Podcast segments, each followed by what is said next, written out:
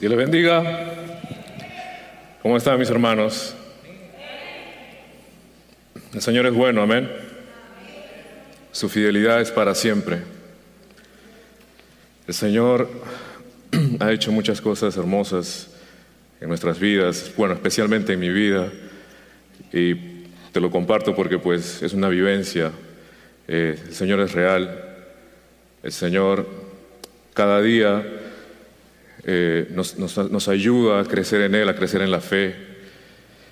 Y, pero antes de empezar quiero pues enviar un saludo a todos mis hermanos, también a mis hermanos que nos están viendo a través de las redes. Eh, también quiero enviar un saludo a, a, nuestro pastor Marcelo Castro junto con su familia que nos están mirando por allá también en, en, Florida, están recibiendo unas lindas vacaciones, ¿verdad? Eh, como pastores creo que es, es algo saludable que puedan tomar unas vacaciones. Eh, creo que ah, por mucho tiempo la, iglesia ha pensado que los pastores no pueden tomar vacaciones, pero eso no es correcto. Ellos también son seres humanos como nosotros y merecemos también un tiempo libre, un tiempo de calidad junto con la familia. Amén. Eh, pues el día de hoy, recuerdo yo cuando el pastor me dijo, prepárate porque vas a traer el mensaje el día domingo 29 eh, de agosto. Y pues no le niego, me puse muy nervioso, le dije, pastor, yo no, ah, nunca lo he hecho anteriormente, eh, es una experiencia nueva para mí. Eh, eh, puse muchos peros, sinceramente se los digo, puse muchos peros, pero aquí estamos.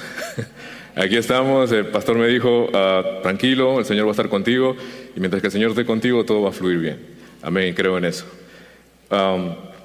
Pues el día de hoy el título del mensaje se llama Miré a Jesús. También lo puedo llamar Puesto los ojos en Jesús. Y vamos a buscar nuestras Biblias en el libro de Hebreos, el capítulo 12, versículo 2. Hebreos, capítulo 12, versículo 2. Y por reverencia a la palabra del Señor, si te puedes poner de pie junto conmigo. Amén. Hebreos, capítulo 12, versículo 2. Me dan un fuerte amén cuando lo tengan.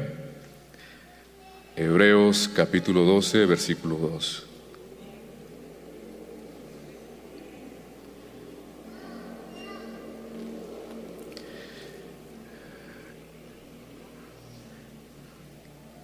Te damos gracias, Señor.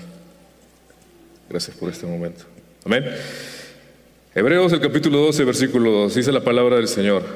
Puestos los ojos en Jesús el autor y consumador de la fe, el cual por el gozo puesto delante de él sufrió la cruz, menospreciando el oprobio y se sentó a la diestra del trono de Dios. En otras versiones dice, fijar la mirada en Jesús, en quien la fe empieza y termina. En otra versión también dice, pongamos toda nuestra atención en Jesús, pues de Él viene nuestra confianza y es Él quien hace que confiemos cada vez más y mejor. Ahí donde estás, cierra tus ojos y te invito a orar por este momento. Señor, te damos gracias por el privilegio que tú nos das, Señor, de poder venir a la congregación, estar juntos entre hermanos, Señor. Eh, mi Dios amado, alabándote, adorándote, mi Dios, con cánticos espirituales. Y este momento, mi Dios amado, es el momento, de, eh, el momento que nos vamos a alimentar con tu palabra, Señor. Te pido, mi Dios amado, una bendición especial, mi Dios, que eh, toda distracción sea, se vaya afuera, Señor, que eh, podamos poner, mi Dios amado, nuestra atención en tu palabra, Señor, y que podamos salir edificados por ella, Señor. Tu palabra, mi Dios amado, es eterna, Señor. El cielo y la tierra pasarán, pero tu palabra nunca pasará, permanecerá por siempre, Señor. A ti sea toda la gloria y el honor por siempre y para siempre. Amén. Puesto los ojos en Jesús, esa atención no dividida, es alejar la mirada de todas las distracciones con el fin de contemplar solo la meta. Es poner la mirada en Dios y no en el hombre. Poner los ojos en Jesús y no en ningún otro. Es poner nuestra atención para mirar el objetivo. Y nuestro objetivo es Cristo.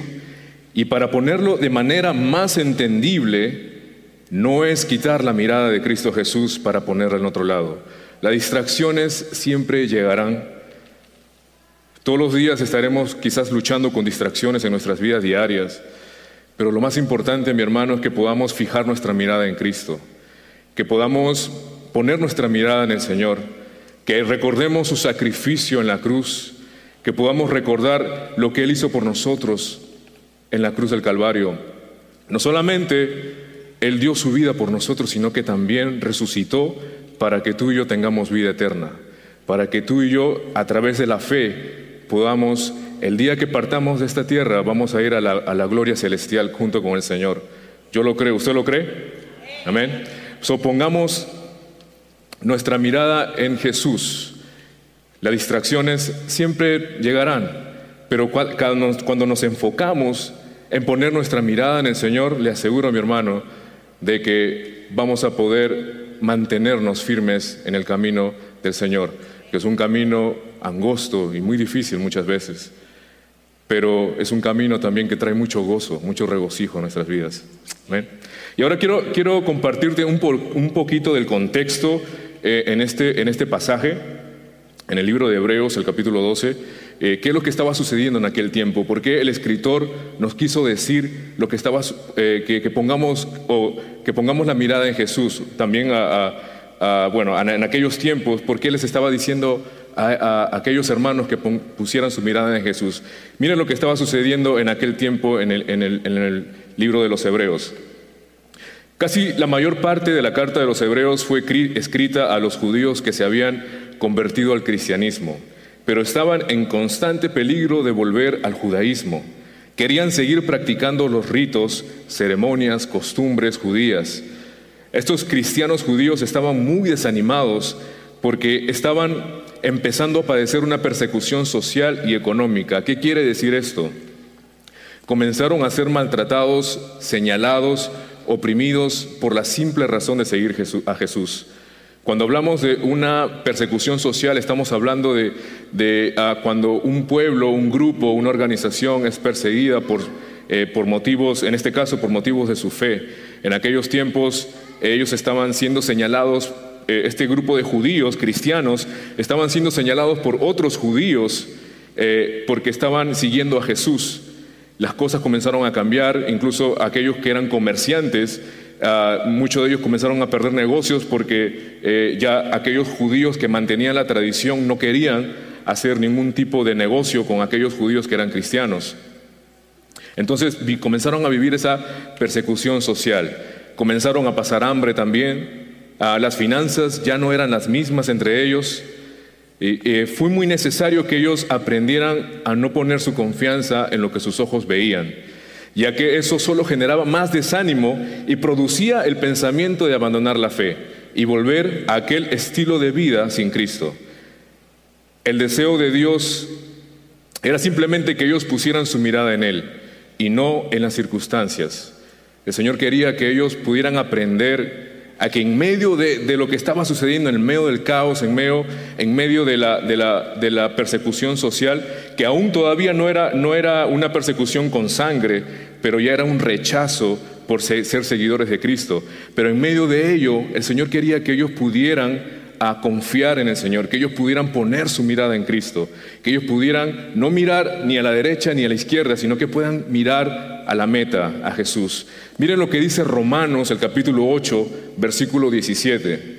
Por ser hijos de Dios, recibiremos las bendiciones que Dios tiene para su pueblo. Dios nos dará todo lo que ha dado a Cristo, pero también tenemos que sufrir con Él para compartir su gloria. Entonces, ¿debemos pasar por todo lo que Cristo pasó hace dos mil años? Déjame decirte, mi hermano, que Cristo ya pagó el precio mayor por nosotros en la cruz del Calvario. Él ya pagó el precio mayor por nuestros pecados. Aquello que no podíamos nosotros con nuestra fuerza hacerlo, no podíamos, pero Él lo hizo. Él, él murió por ti y por mí y luego resucitó para darnos vida eterna. ¿Tendremos aflicciones? Claro que sí. Vamos a pasar momentos difíciles en nuestras vidas. No quiere decir que la vida cristiana es una vida donde todo va a ser color de rosa. No, vamos a tener situaciones difíciles a diario. Ahora mismo, si hemos visto las noticias, está sucediendo un caos en la tierra de Afganistán y en la tierra de Afganistán, que es una tierra ah, poblada por muchas personas que son de la religión musulmán, pero también hay cristianos misioneros en el país de Afganistán y ahora mismo están viviendo una persecución. Nosotros aquí estamos tranquilos, viviendo la libertad de la fe, pero en otras naciones hay gente muriendo por la causa de Cristo, hay gente muriendo por causa de su fe. Jesús no nos pide más de lo que Él mismo experimentó y que Él conoce exactamente lo que, lo que tú y yo estamos pasando. Él permite que nuestro ánimo no se canse hasta desmayar. Y es por eso que el escritor a los hebreos les dijo a aquel pueblo judío cristiano, y también lo dice a nosotros, puestos los ojos en Jesús, puesto los ojos en Jesús. Puesto los ojos en Jesús significa poner la mirada en Dios y no en lo que nos rodea. Tener la mirada fija en Jesucristo Tener la mirada fija en Jesucristo, o sea, con nuestro corazón, con nuestra mente en Cristo. Vamos a leer lo que dice el libro de Colosenses, el capítulo 3, versículo 2. Dice así, pongan la mira en las cosas del cielo y no en la tierra. Mi hermano, las cosas del cielo son cosas eternas. Las cosas de esta tierra son temporarias. Si, si hacemos, como dice su palabra, si hacemos riquezas aquí en la tierra, nada de ello nos podremos llevar a la otra vida todo eso se quedará aquí. Pero cuando comenzamos a mirar lo eterno, cuando comenzamos a mirar el cielo, cuando comenzamos a mirar las cosas espirituales, no estamos perdiendo el tiempo, más bien estamos ganando, estamos eh, haciendo actos de ganancias, porque las cosas del cielo son eternas. Amén. En Deuteronomio 6, 5 dice, por eso ama al Señor tu Dios con todo tu corazón, con todo tu ser y con todas tus fuerzas. Amarás al Señor tu Dios con todo tu ser. Eso implica no solamente un amor de sentimiento, sino un amor con acción, que accionemos, que, que no solamente sea un amor de palabras, sino que una convicción, que amemos al Señor sobre todas las cosas, que el Señor sea lo único y lo primero en nuestras vidas, que el Señor podamos demostrar ese, ese inmenso amor con nuestras acciones a diario. Amén. Poner puesto los ojos en Cristo también significa no tener una mente dividida entre dos pensamientos. Y eso usualmente nos pasa a diario. Estamos usualmente divididos en pensamientos. Eh, si no me equivoco, la, la, ciencia dice que eh, nosotros desarrollamos casi 15.000 pensamientos a diario y si no me equivoco, las mujeres desarrollan 30.000 pensamientos a diario. So, se puede imaginar cuántos pensamientos llegan a nuestras mentes, ¿verdad? Y con todo eso el Señor quiere que no tengamos una mente dividida, sino que a pesar de todo ese, ese, eh, ese ah, maremoto de pensamientos, podamos tener nuestra mirada fija en Cristo, que podamos poner nuestra mente fija en Jesucristo. En Primera de Reyes, el capítulo 18, 21 dice, Elías se acercó a todo el pueblo y le dijo, ¿hasta cuándo seguirán dudando? Decidan si el Señor es el Dios verdadero y entonces síganlo a Él. Pero si Baal es el Dios verdadero, entonces sigan a Baal. La gente no respondió ni una palabra. Si el Señor es el Dios verdadero en tu vida, entonces ¿qué esperas para seguirlo? Entonces, ¿qué esperas para caminar juntamente con Él? Mucha, la, clase, la, frase muy clásica que usamos es, pues después, vamos a dejarlo para después, llegará el momento. Pero mi hermano, vivimos en tiempos donde no sabemos si mañana estaremos con vida. Es la, realidad. Yo tiempo atrás decía, oh, bueno, sucedió la pandemia, el, el COVID, you know, mucha gente cayendo enferma en el hospital. Yo decía, yo soy joven, eso no me va a pasar a mí. Eh, y resulta que en noviembre del año pasado comencé a experimentar los síntomas. Y, con todo eso dije, oh, esto es algo bien leve, eh, aquí todo queda. Pasaron los días y ya me estaba quedando sin oxígeno. Y en ese momento le dije, Señor, no quiero llegar al hospital, no quiero ir al hospital, por favor, ayúdame. Pasaron las horas y pude ver la mano de Dios en mi vida orando y, veía cómo sus pulmones otra vez comenzaban a recibir aire. Sentía que si llegaba al hospital quizás las cosas iban a ser muy diferentes, pero la fidelidad de Dios estuvo ahí presente. Hebreos capítulo 3 versículo 12 dice, por lo tanto, amados hermanos, cuidado, asegúrense de que ninguno de ustedes tenga un corazón maligno e incrédulo que los aleje del Dios vivo. El Señor nos está dando una advertencia. Para, tener los, los ojos puestos en Jesús, también hay una advertencia, que cuidado, que no sigamos nuestro corazón, que no sigamos, eh, a veces la palabra dice que el corazón es engañoso, ¿verdad? Pero para, por eso necesitamos a Cristo, necesitamos a Cristo que guíe nuestro corazón, ¿verdad? La, palabra de Dios también nos, nos, dice que, que, hemos sido sellados con el Espíritu Santo. Y el Espíritu Santo es el que nos guía a toda, la, a toda verdad. Pero ¿qué pasa cuando ese corazón no está con Cristo? El corazón comienza, comenzamos a seguir diferentes caminos y muchas veces engañosos. Pero cuando el corazón es guiado por la verdad, le aseguro a mi hermano que eso le va a ayudar a usted a poner su mirada en Cristo. Poner los ojos en Jesús también significa que no nos desenfoquemos de Él, que no perdamos la esperanza en Cristo Jesús. Miren lo que dice en Marcos 4:19, pero las preocupaciones de esta vida, el engaño de las riquezas y muchos otros malos deseos entran hasta ahogar la palabra, de modo que ésta no llega a dar frutos. Hebreos 10:23 dice, mantengámonos firmes en nuestra esperanza, porque Dios cumplirá lo que prometió. No dejemos nunca de hablarles a los demás de nuestra fe. No nos desenfoquemos, mis hermanos. No nos desenfoquemos de poner nuestra mirada en Cristo. Hace dos meses atrás, bueno, ya unos meses atrás decidí establecer una comunicación con, ah, con mi primo y digo yo mi hermano, porque nos criamos juntos desde pequeñitos Andábamos para arriba y para abajo, éramos inseparables. Llegué a los Estados Unidos en el 2002 y sucedió la separación. Él se quedó en, mi tierra, en Perú, y pues yo vine aquí a los Estados Unidos. Nos seguíamos comunicando. En aquellos tiempos pues no había muchas redes sociales. La comunicación era a través del de, el, email de Hotmail, ¿verdad? Y entonces, para, porque para llamar a Perú pues había que comprar una tarjeta telefónica y eran casi 10 dólares por 30 minutos, si no me equivoco. Pero manteníamos una comunicación, pero de pronto pues cada uno fuimos creciendo, cada uno decidió hacer su vida, yo hice la mía, la, de él, y como que la comunicación pues ah, se cortó, ¿verdad? Y después pasaron muchos años y decidí buscarlo, decidí otra vez interesarme en hablar con él. Y comenzamos a, eh, comencé a escribirle, él me respondió para atrás, comenzamos a saludarlo, eh, comenzamos a interactuar, comenzamos, eh, comenzamos a compartir memorias de, de, niños, ¿verdad? Y de pronto, dos meses atrás, él me manda un mensaje, me dice, me dice uh, Willy, me dice, no me siento bien, he salido positivo, positivo al COVID. Y pues en ese momento pues no sabía la gravedad de lo que estaba sucediendo y simplemente le, le, escribí, le dije, tranquilo, todo va a estar bien.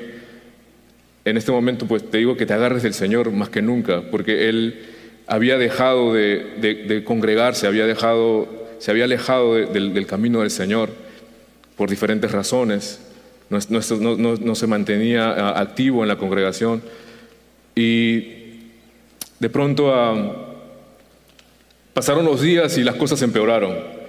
Las cosas empeoraron, ya no podía comunicarme con él, ya no, tenía comunicación con él y comenzó a empeorar. Luego llegó al hospital a emergencia y luego me enteré que eh, lo entubaron. Y por muchos días estuvo entubado, batallando por su vida. Y, no, no, le niego a mi hermano que en ese momento pues la desesperación y la preocupación entró en mi vida me sentí, como, eh, como les compartí hace un momento, el desenfoque vino hacia mi vida. Me comencé a desenfocar de poner mis ojos en Jesús, ¿verdad? Eh, puse mi mirada más en, las cosas que yo podía hacer con mis manos en vez de recurrir al, al, trono del Señor. Y Le doy gracias al Señor por las personas que Dios pone en nuestras vidas, que nos alientan, que nos dan ánimo, ¿verdad?, para poder seguir en el camino. Y en este caso, pues quiero agradecerle a Dios por la vida de mi esposa, que eh, ella me animó, me dijo, preocupándote no vas a, solucionar nada, más bien pon tu fe en el Señor, pon tu fe en el Señor que Él va, él va a mejorar. Y hasta el día de hoy, pues, uh, Él ha ido mejorando, pero todavía pues está delicado pero simplemente en este momento, pues para mí es poner mi mirada en Jesús, de que el Señor va a ayudarlo y lo va a levantar. Amén. Así que llegarán muchas circunstancias en tu vida, llegarán muchos problemas en tu vida, llegarán muchos momentos difíciles, pero no te desenfoques de Cristo, no te desenfoques del Señor, agárrate fuertemente de Él. Y Dios cumplirá lo que Él ha prometido. Hay promesas si tú vas a la palabra de Dios, mi hermano, vas a encontrar muchas promesas hermosas. Y esas promesas el Señor las cumplirá. Agárrate fuertemente de Él. Ahora quiero mencionarte cuatro razones por la cual debemos poner nuestra mirada en Jesús y no en lo que nos rodea. Cuatro razones. La primera de ellas es, Cristo siempre es fiel, el único fiel. Cristo siempre es fiel, el único fiel. ¿Cuántos pueden decir amén a ello? El Señor es fiel. Miren lo que dice en Números, el capítulo 23, versículo 19. Dice así, Dios no es un hombre, por lo tanto no miente. Él no es humano, por lo tanto no cambia de padecer. ¿Acaso alguna vez habló sin actuar? ¿Alguna vez prometió sin cumplir? Dios es fiel, mi hermano. Él no miente. Él no es como nosotros que podemos ser tentados a mentir, ¿verdad? Podemos ah, ser tentados a, decir las cosas como no son. Pero Dios no miente, Él es fiel, Él es verdadero, Él es la verdad, Él es, él es justo, Él ama la justicia. Y Él no cambia de padecer. Santiago el capítulo 1 versículo 17 dice, todo lo que es bueno y perfecto es un regalo que desciende a nosotros de parte de Dios nuestro Padre, quien creó todas las luces del cielo. Él nunca cambia ni varía como una sombra de movimiento. Él no cambia. Él es el mismo de ayer, hoy y por los siglos. Si Él ha prometido promesas a tu vida, créele, mi hermano, que Él las cumplirá. No sé cuáles, no sé cuáles serán, muchas promesas, ¿verdad que sí? Muchas promesas, pero el Señor las cumplirá en tu vida. Solamente tienes que creer y poner tu mirada en Cristo. Punto número dos. Los que miran a Jesucristo llegarán a la meta. Y aquí te voy a hablar un poquito del apóstol Pablo. El apóstol Pablo fue un hombre de Dios que escribió casi la mayoría de las cartas que están en la Biblia. Fue inspirado por el Espíritu Santo para, para escribir la palabra de Dios pero Pablo estuvo bien enfocado en la meta. A pesar de las, de las situaciones difíciles que estuvo pasando en aquel tiempo, él estuvo bien enfocado en la meta, miraba a la mira que era Jesús. Y ahora quiero darte la definición de qué significa la meta. Una meta es el fin hacia el que se dirigen las acciones o deseos. De manera general se identifica con los objetos o propósitos que una persona o una organización se marca la meta. Vamos a llegar a la meta juntos. En Filipenses 3:14 dice, sigo avanzando hacia la meta para ganar el premio que Dios ofrece mediante su llamamiento celestial en Cristo Jesús. Aquí Pablo estaba escribiendo a la, iglesia de los filipenses y les decía, sigan avanzando mis hermanos, no se rindan, sigan avanzando, que el premio, el premio celestial es mucho mayor de lo que puedan, que esta tierra les pueda ofrecer.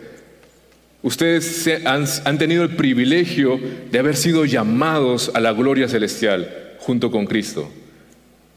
Amén. Segundo de Timoteo 4:7 dice, he peleado la buena batalla, he terminado la carrera, me he mantenido en la fe. Aquí Pablo estaba dando sus últimas palabras antes de ser decapitado, antes de pasar a la muerte. Creo yo que cualquiera de nosotros, si supiéramos que vamos a ser muertos ahora mismo, entraríamos quizás en la desesperación, lucharíamos por nuestra vida para, huir, ¿verdad? para no ser, no ser muertos. ¿Quién no, ¿Quién no quiere ser decapitado? Pero Pablo tenía una convicción y esa convicción era su meta, era poner la mirada en Jesús, la meta en Cristo. Él estuvo apresado y sabía su sentencia, sabía que iba a ser muerto, que lo iban a matar, pero con todo eso él dice, he terminado la carrera, me he mantenido en la fe, he llegado a la meta. Es el momento donde veré ahora a mi Señor cara a cara. Ahora será el momento que veré al tan deseado cara a cara. Esas eran las palabras del apóstol Pablo. Punto 3 dice, cuando dejamos de mirar a Jesús, nos hundimos en nuestros problemas. ¿Qué pasa cuando quitamos nuestra mirada de Jesús? Demos un vistazo ahora a la vida del apóstol Pedro. En Mateo capítulo 14, versículo 28-30 dice, entonces Pedro lo llamó, Señor, si realmente eres tú, ordéname que vaya hacia ti caminando sobre el agua. En versículo 29, sí, ven, dijo Jesús. Entonces Pedro se bajó por el costado de la barca, caminando sobre el agua hacia Jesús, pero cuando vio el fuerte viento y las olas, se aterrorizó y comenzó a hundirse. Sálvame, Señor, gritó el apóstol Pedro. Cuando comenzamos a dejar de poner nuestra mirada en Cristo, las circunstancias, los problemas, las situaciones difíciles se hacen mucho mayor, comienzan a crecer como murallas grandes a nuestro alrededor. Y pensamos que Quizás no nos van a afectar, pero comienzan a afectarnos. Así como Pedro comenzó a hundirse. Él estaba bien, él, iba caminando muy bien, hacia, hacia, se dirigía hacia la meta, se dirigía hacia Cristo. Comenzó a caminar por las aguas, pero cuando vio que todo eso comenzó a ponerse, la, tormenta comenzó a, comenzó a agitarse de manera muy violenta, Pedro comenzó a mirar más la tormenta que a Cristo y en eso comenzó a hundirse, comenzó a hundirse y pidió socorro al Señor. Muchos de nosotros hemos estado en esas situaciones y quizás en un futuro quizás podremos estar en situaciones como ella, pero mi hermano, pongamos nuestra mirada en Jesús. Pongamos nuestra mirada en Jesús. Quizás nos vamos a hundir un poquito, pero pon tu mirada en Cristo. No quites tus ojos de Cristo. Vivimos tiempos difíciles, sí los vivimos. Con más razón aún, no quites tu mirada de Cristo. Pedro comenzó a caminar sobre las aguas mirando a Cristo, pero de pronto gritó su vista de Jesús y miró el fuerte viento y tuvo miedo y comenzó a hundirse. Eso nos ha pasado a muchos de nosotros que en lugar de poner nuestra mirada y nuestra confianza en el Hijo de Dios, miramos los problemas, los obstáculos, las circunstancias, los fracasos y perdemos nuestro enfoque en Jesús. Ponemos a Dios en segundo plano. Dios quiere ser lo único y lo primero en tu vida. Lo único y lo primero en tu vida. Él no quiere estar en el segundo plano de tu vida. Él quiere ser lo único y lo primero. Que cada mañana que tú despiertes, puedas decir, Dios, tú eres mi prioridad. Que el Señor sea tu primer pensamiento durante las mañanas. Que cuando vayas, a, te dirijas a tu trabajo o, las, las diferentes actividades que tengas que hacer durante la mañana cuando despiertes, puedas ser agradecido con Dios y poner tu mirada en Él. Punto número cuatro. Muchos siervos fieles perseveraron en el pasado y lo hicieron mirando a Cristo. Hay muchos personajes en la palabra de Dios que pasaron por situaciones difíciles, pero pusieron su mirada en Cristo. Pero yo solo, te voy a mencionar algunos de ellos.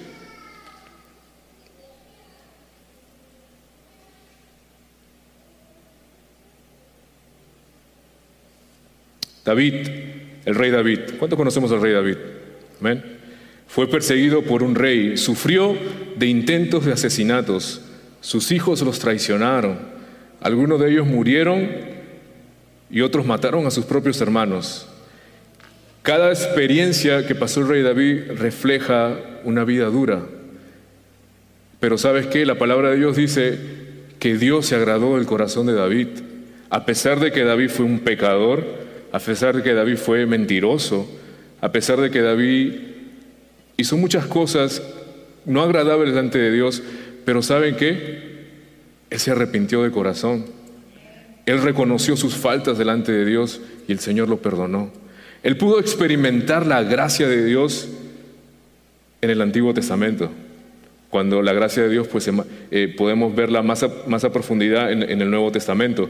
Pero David experimentó la gracia de Dios y él se derramó su corazón delante de él. Amén. Luego tengo a Elías, el profeta Elías, que tuvo un, enfrentamiento con los profetas de Baal, que eran unos profetas falsos. Él probó ante todos que Dios es el único y verdadero ser supremo, y a pesar de ello fue amenazado de muerte y tuvo que huir. A pesar de ese acto tan valiente que hizo Elías de probar ante el pueblo de que Dios es el único y verdadero, con todo eso quisieron matar el, reino de aquel tiempo quiso matarlo, quiso deshacerse de Elías. Y él no, no, no comprendía por qué. O sea, él, huyó, él, huyó por su vida. Pero incluso en, una, si, si, vas al, pasaje bíblico donde te, habla de la vida de Elías, te vas a dar cuenta que Elías entró en una depresión. Elías quiso, le pidió a Dios que quitara, que quitara su vida. Pero luego Dios trajo consuelo a él y él pudo poner su mirada otra vez en Cristo. Él pudo poner su mirada otra vez en Dios. Se pudo enfocar otra vez en la meta. Luego tenemos a Job. ¿Quién no sabe la historia de Job? Un hombre que lo perdió absolutamente todo. Sus hijos, sus bienes, riquezas. Hasta cayó enfermo, una enfermedad que no tenía cura en aquel tiempo. Sus amigos los dejaron, otros los acusaron, y con todo eso, vemos en los, en los versículos posteriores en el libro de Job, vemos que él no se atrevió a negar a Dios ni a rechazarlo. Job no quitó su mirada de Dios. Job aprendió una, una, aprendió una lección nueva en su vida, donde, donde fortaleció su mirada en Dios, donde creció más aún poniendo su mirada en Dios. Luego está Moisés, el famoso Moisés, el libertador. Hebreos capítulo 11, 27 dice, por la fe salió de Egipto sin temor a la ira del rey y se mantuvo firme como si estuviera viendo al invisible. Aquí el libro, el libro de Hebreos en capítulo 11 se está refiriendo a Moisés. Moisés fijó su mirada en aquel que no se podía ver. Recordemos que lo invisible no se puede ver o mirar porque si se mira entonces ya no sería invisible. Moisés tuvo un arduo trabajo en sacar al pueblo de Israel de la esclavitud de Egipto. Creo que uno de los, de los, más difíciles fue presentarse ante el faraón y el faraón con un corazón duro que no quería dejar al pueblo ir. Eh, Dios mandó una cantidad de plagas para el pueblo de Egipto y con todo eso el faraón se rehusaba a dejar libre al pueblo del Señor. Y cuando el pueblo del Señor finalmente sale de Egipto, ahora llegan al desierto en camino para, para la, la tierra prometida, el mismo pueblo ahora comienza a quejarse y comienza a decirles, Moisés, mejor nos hubieses dejado allá atrás. Comenzaron a perder las esperanzas en la promesa, comenzaron a desenfocarse de su mirada en Dios. Qué difícil habrá, habrá, sido para Moisés. Me imagino qué difícil es para un líder que su pueblo, en vez de caminar juntamente con él, dirigiéndose a una meta, el pueblo se levante en contra de él y, quiera dirigirse para otro lugar. Es, es frustrante, es difícil, es muy difícil. Pero con todo eso Moisés no quitó su mirada del Señor. Él dijo, si tu presencia no va conmigo, Señor, yo no voy a ningún lugar. Y yo, Moisés diciendo, yo voy a mirar al invisible, porque creo que Él está conmigo y Él me va a ayudar a que mi pueblo vaya hacia la tierra prometida.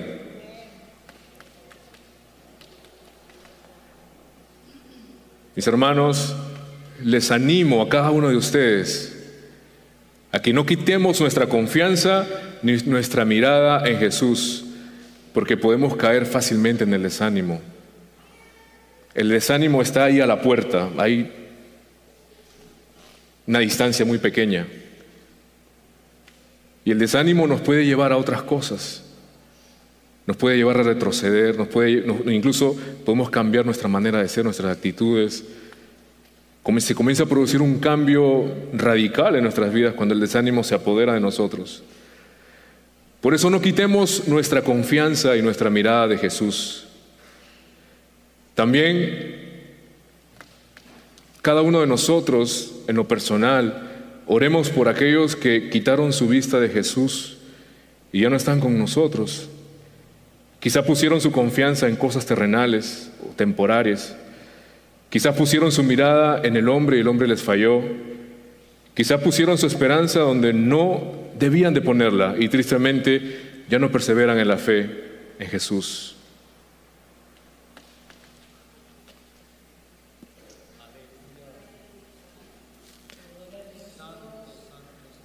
Hermanos, vivimos tiempos difíciles. La palabra de Dios decía, o la palabra de Dios dice, que en los últimos tiempos la fe de muchos menguará.